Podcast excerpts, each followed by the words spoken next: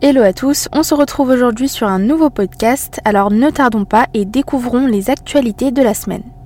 On va commencer par Threads, le réseau social de Meta qui s'introduit tout doucement dans l'Union européenne.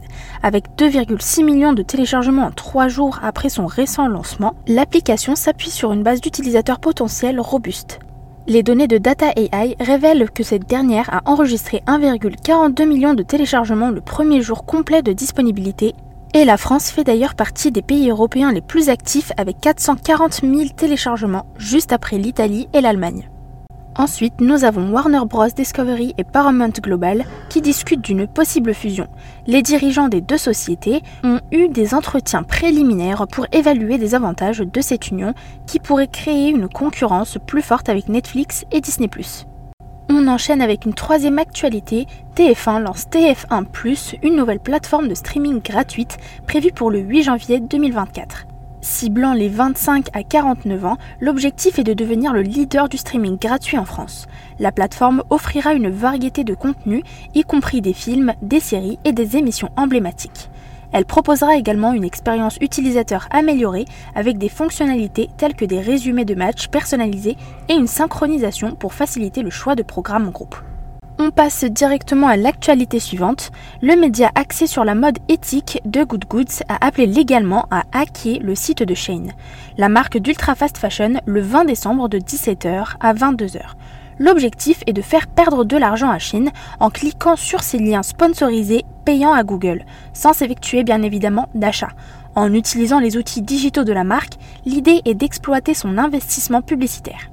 Cette action vise à dénoncer les dérivés de l'ultra fast fashion et à soutenir une pétition demandant l'interdiction de chaînes. Dernière actualité, il s'agit de BPI France et France Industrie qui lancent Mercato, un programme inspiré du marché des transferts mettant en relation des startups deep tech avec des collaborateurs de grands groupes. Les salariés prêtent leurs compétences aux startups qui, elles, expriment leurs besoins sur la plateforme leur permettant ainsi d'apporter leur expertise à des coûts avantageux. Le programme repose sur le prêt de main-d'œuvre, offrant aux startups des compétences clés tout en enrichissant le parcours professionnel des salariés missionnés. Voici les nominations de la semaine. Nous avons Candice de la Richardière, qui devient la nouvelle directrice de la communication chez Reworld Media Connect, et Antoine Lorty, nouveau dirigeant de la filiale française de Rubrique. Bravo, très belle continuation et bon courage pour la suite.